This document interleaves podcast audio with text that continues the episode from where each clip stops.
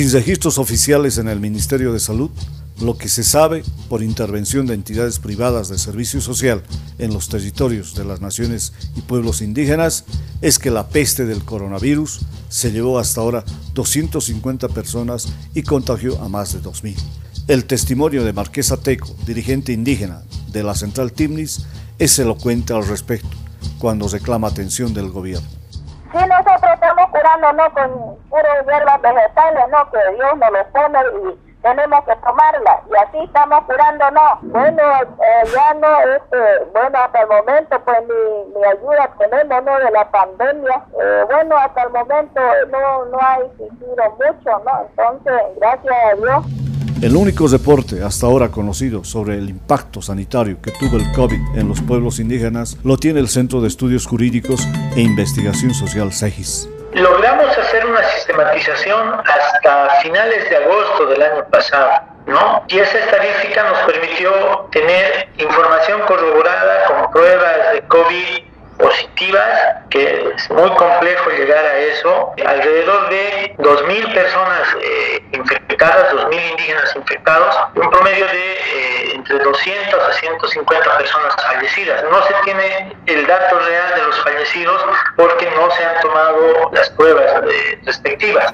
De esta cantidad de indígenas contagiados y muertos con COVID, Vargas identificó las zonas donde se registraron los decesos. Se han identificado, es un número global, identificadas en, el departamento de Santa Cruz, en Charagua, en Charagua y Yambay, eh, en Lomedío, en Guarayos, esos tres territorios que han sido los más afectados. En el departamento del BI se ha tenido afectación en el territorio indígena Sirionó, Cayubá, Carimeño y Movima. Y en el trópico de Cochabamba han habido eh, afectados enfermos en el territorio Yuki y el Yuracaré Mojeño. Sin una estadística oficial, el director del CEGIS aclaró, sin embargo, que no se conoce el número de bajas que se habrían registrado hasta ahora. Lamentablemente, eh, la estadística epidemiológica en el país no recoge la variable de autoidentificación indígena. en el país no sabemos cuántas personas indígenas, desde la información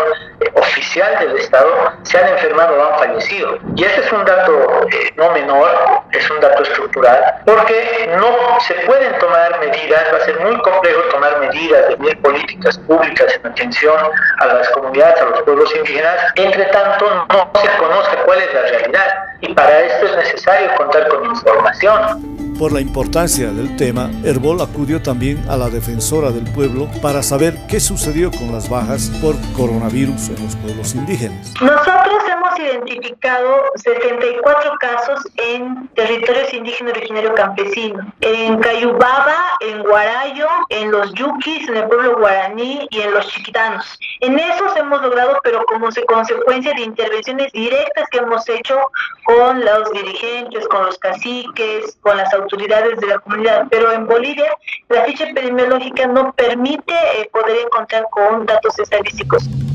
La directora nacional de Medicina Tradicional, dependiente del Ministerio de Salud, Maritza Pazzi, tiene sin embargo otra información diferente sobre la cantidad de decesos y contagios en los pueblos indígenas en medio de la pandemia. El reporte lo hemos tenido con ustedes de que ha sido eh, el número menor, el número de contagios, porque tenemos a través del Sistema Nacional de Información eh, la mm, identidad étnica a cuál a cuál nación corresponde cada uno de los datos y no no no contamos con algún dato de algún fallecido de esas comunidades indígenas. y el CEDES ha estado monitorizando ¿no? con las lecciones aprendidas de la, de la primera ola. La directora nacional de epidemiología, María Bolívar, hizo un anuncio esperanzador para las comunidades indígenas. Señaló que se implementará una campaña de vacunación masiva para este sector vulnerable. La población indígena originaria campesina es una población eh, priorizada, es decir, van a recibir la vacuna desde ya el 22 de febrero, junto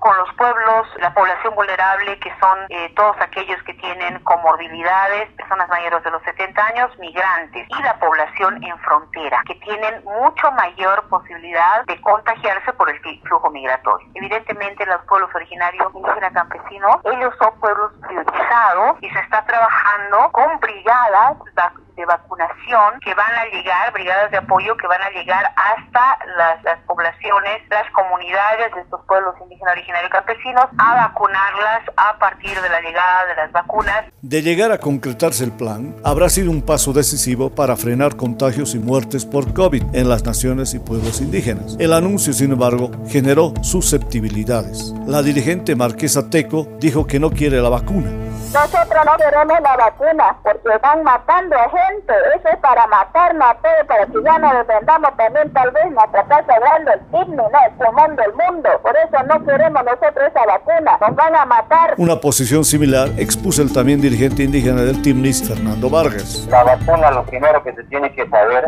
es que si esa vacuna realmente es, es garantizable, no tiene efectos secundarios, ¿no? Yo sinceramente no le confío, ¿no? Puede tener otros elementos elementos secundarios negativos que puede suceder después. Entonces yo prefiero que, la gente se cure con la medicina natural, que eso no tiene ningún efecto negativo. El CEGI, sin embargo, aún mantiene reparos sobre lo que puede hacer el gobierno en la segunda ola contra el COVID en las naciones indígenas por ejemplo, si los territorios indígenas, si estas redes y estos sistemas de salud indígena han tenido o están teniendo la posibilidad de acceder a las pruebas rápidas que han sido gestionadas por el gobierno, ¿no? Se, conocía hace unos días la información de que el gobierno había, gobierno central había enviado ya estas pruebas a los gobiernos departamentales, pero no se conoce sobre si a nivel departamental existe una política para que estas pruebas rápidas lleguen hasta los territorios indígenas y podamos tener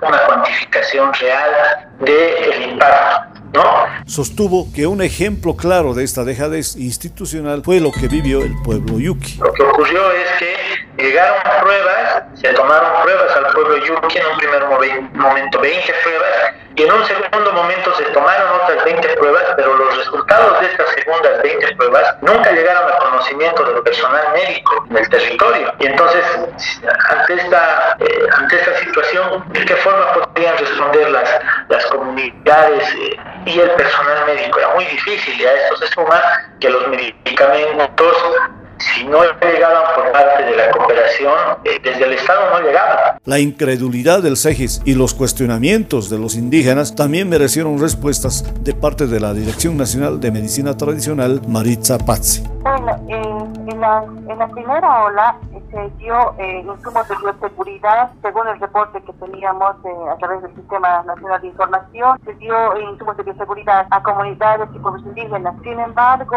en esta segunda ola, en el rebrote, se ha trabajado bastante con el tema de medicina tradicional, porque los sedes de los servicios departamentales de salud tenemos un responsable de medicina tradicional y con ellos se ha trabajado bastante porque ellos mismos han generado o más enfatizado en las plantas medicinales que tienen propias de sus regiones. No siempre eh, aludiendo al eucalipto, a la manzanilla, que se utiliza de manera general en las áreas urbanas, sin embargo en las áreas rurales pues tienen también plantas medicinales que incluso son mejores, que tienen mayores componentes, inclusive químicos, o son componentes de esas plantas medicinales que también coadyuvan en la prevención del COVID. Entonces, ellos mismos han manifestado ese conocimiento, entonces, nos han informado y hemos estado haciendo seguimiento con nuestros responsables de medicina tradicional. Es urgente que el Estado aplique medidas más concretas de ayuda y protección a las naciones indígenas. Sobre el tema, la defensora del pueblo planteó la siguiente reflexión.